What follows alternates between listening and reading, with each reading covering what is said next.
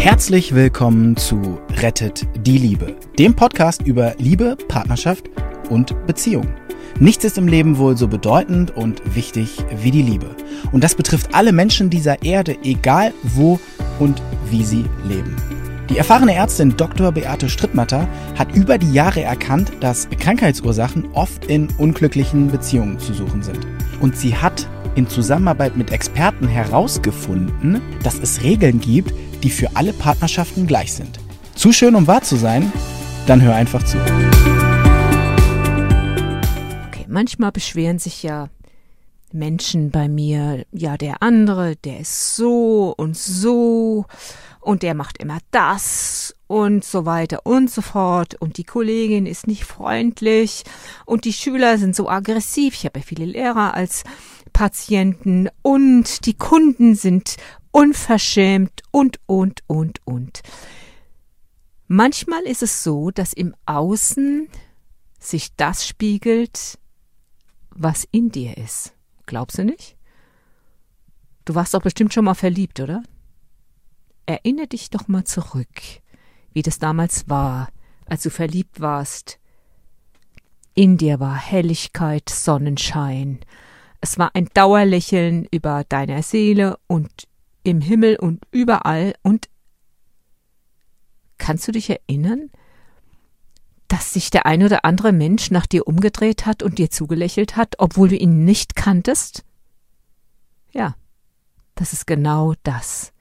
Die Menschen spüren, was in dir ist. Also ich habe das bestimmt zwei, dreimal erlebt, dass jemand wildfremdes sich umdreht zu mir und mich anlächelt. Das passiert mir übrigens auch, wenn ich richtig gut drauf bin. Ich bin auf meinem Fahrrad und bin dann richtig gut drauf und dann, ja, dann nickt mir jemand zu vom anderen Bürgersteig aus. Ich weiß inzwischen aber auch, wenn ich richtig motzig drauf bin, ich selber, ich bin, stehe auf und linkes Bein schon, wie man so sagt. Und ich habe mich schon geärgert und ich bin kritisch mit mir selber und dann ähm, meckere ich noch mit mir selber herum. Ich weiß es inzwischen und ich würde mich gar nicht mehr wundern, wenn dann einer kommt, ein Paketbote oder irgendjemand und mit mir unfreundlich ist oder ungeduldig ist. Das ist tatsächlich so. Also das, was in uns ist, das spiegelt sich tatsächlich. Es gibt ja einen Satz, der heißt, das Leben ist ein Spiegel. Wenn man hineinlächelt, lächelt es zurück. Ja, das ist von Nuba Gulpengian. Ich weiß nicht, ob das ein Schwede ist oder doch ein Ägypter. Aber der Punkt ist, es stimmt so nicht ganz. Lächeln alleine reicht eben nicht, solange wir uns nicht selbst zulächeln können. Damit lächeln wir dem Leben in uns zu und damit stimmt der Satz wieder. Übrigens, dem Leben zulächeln heißt authentisch sein und das ist das, was die Menschen spüren. Ich gebe dir jetzt hier ein Beispiel. Also, mh, mm, eine Lehrerin, Rita 40, soll hier für viele andere Frauen stehen. Und die beklagt sich, mein Mann, Freund, Kollege ist so distanziert.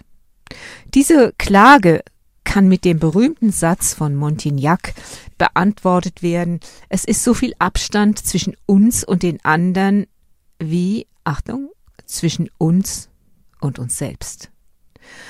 Also wie viel Nähe haben wir zu uns selbst? Du fragst dich jetzt sicher, warum ich Männer aus dieser Klage ausspare. Die meisten Männer fassen solche Gefühle gar nicht in Worte. Deshalb habe ich in den letzten 30 Jahren eine solche Klage von Männern noch nie gehört. Also eine Klage kannst du ja nur beantworten, wenn sich jemand äußert. Ähm, das mit der Nähe. Ich selber hätte mir gewünscht, dieses Naturgesetz schon viel früher zu kennen. Der andere liest dich und er spiegelt dir mit seinem, seinem Verhalten deine Einstellung über dich selbst. Das heißt, auch deine Glaubenssätze werden immer gerne bedient, entweder von anderen Menschen oder von deinem Partner auf der Arbeit oder durch Ereignisse. Wenn du also nicht nah dir selber nicht nah bist, wenn du selber gar nicht so wirklich weißt, wer bin ich, was brauche ich eigentlich, was tut mir eigentlich gut, dann bist du distanziert zu dir selber und dann kann es wirklich sein, dass der andere auch distanziert ist zu dir. Und C.G. Jung hat schon vor über 100 Jahren gesagt, wenn die innere Situation nicht bewusst gemacht wird, geschieht sie außen als Schicksal. Und ich möchte hier einen ganz besonderen Fall geben, wo im Außen das Schicksal tatsächlich eine innere Situation gezeigt hat. Die Überschrift zu diesem Fall ist, was würde das Wasser sagen? Das ist ein ganz klassisches Beispiel für den Satz von C.G. Jung für das Schicksal, das im Außen entsteht, wenn die innere Situation nicht bewusst gemacht wird. Also jetzt bei dir zum Beispiel, du bist selbst sehr distanziert, zu dir selber, du willst dich gar nicht selber wahrnehmen, du bist ja auch gar nicht wichtig, hat mir die vielleicht als Kind beigebracht, bups, sind die anderen auch ähm, distanziert zu dir. Aber hier ist was ganz anderes passiert. Und zwar, Anja ist Hoteliersfrau. Sie kam zu mir wegen Spannungskopfschmerzen.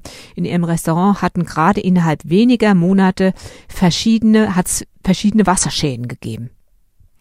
Und zwar beim ersten Mal war der Schlauch der Spülmaschine geplatzt. Da kam sie zu spät. Die kam sonst nie zu spät.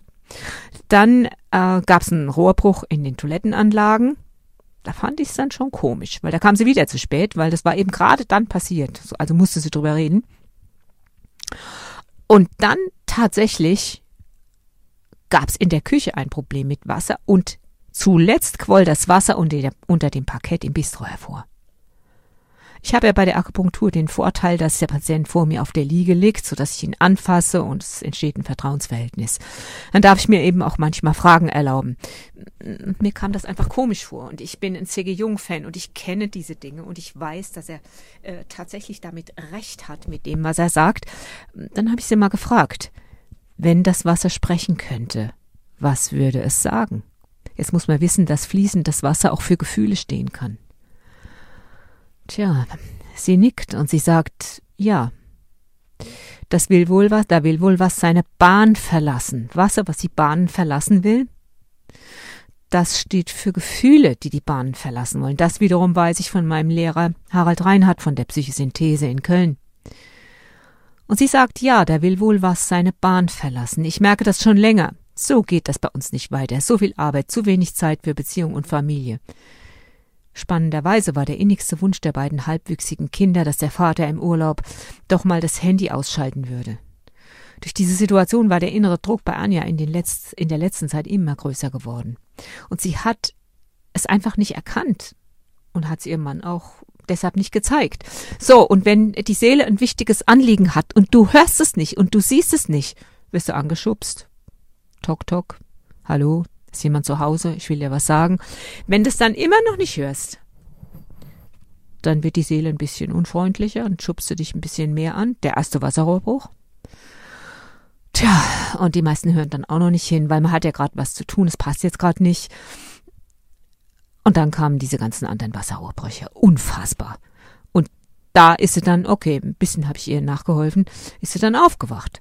So, die Frage ist, was ist dann passiert, als sie das erkannt hat? Das ist immer das Spannende. Also du siehst, okay, das im Äußeren hat was wirklich mit mir zu tun.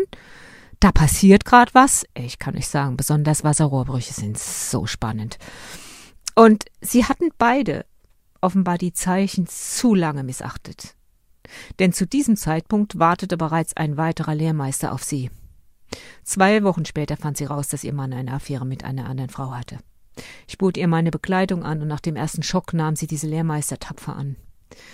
Dabei machte sie so eine erstaunliche Entwicklung, die sie alleine wohl nie gemacht hätte. Sie wurde tatsächlich unter dieser Affäre zu einer selbstbewussten erwachsenen Frau. Sie lernte zu spüren, was sie braucht, was gut für sie ist, was sie will und was nicht. Und sie begann das auch zu kommunizieren. Merkt ihr was? Sie wurde dadurch zu, ein, zu, einer anderen Frau, also zu einer Frau, die ihr Mann so gar nicht kannte und möglicherweise die ihm auch gefehlt hat. Am Ende kam ihr Mann nämlich zu ihr zurück. Aber das Paar war nicht mehr dasselbe, sondern wie sie mir sehr glücklich sagte, viel besser.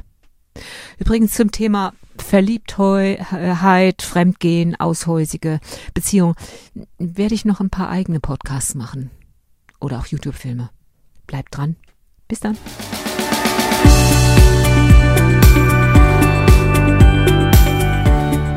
Und wie war es? Wenn es euch gefallen hat, dann abonniert gerne den Podcast. Beate Strittmatter hat auch ein Buch geschrieben, Rettet die Liebe. Dann habt ihr die Gesetze immer zur Hand. Der Link ist in den Show Notes.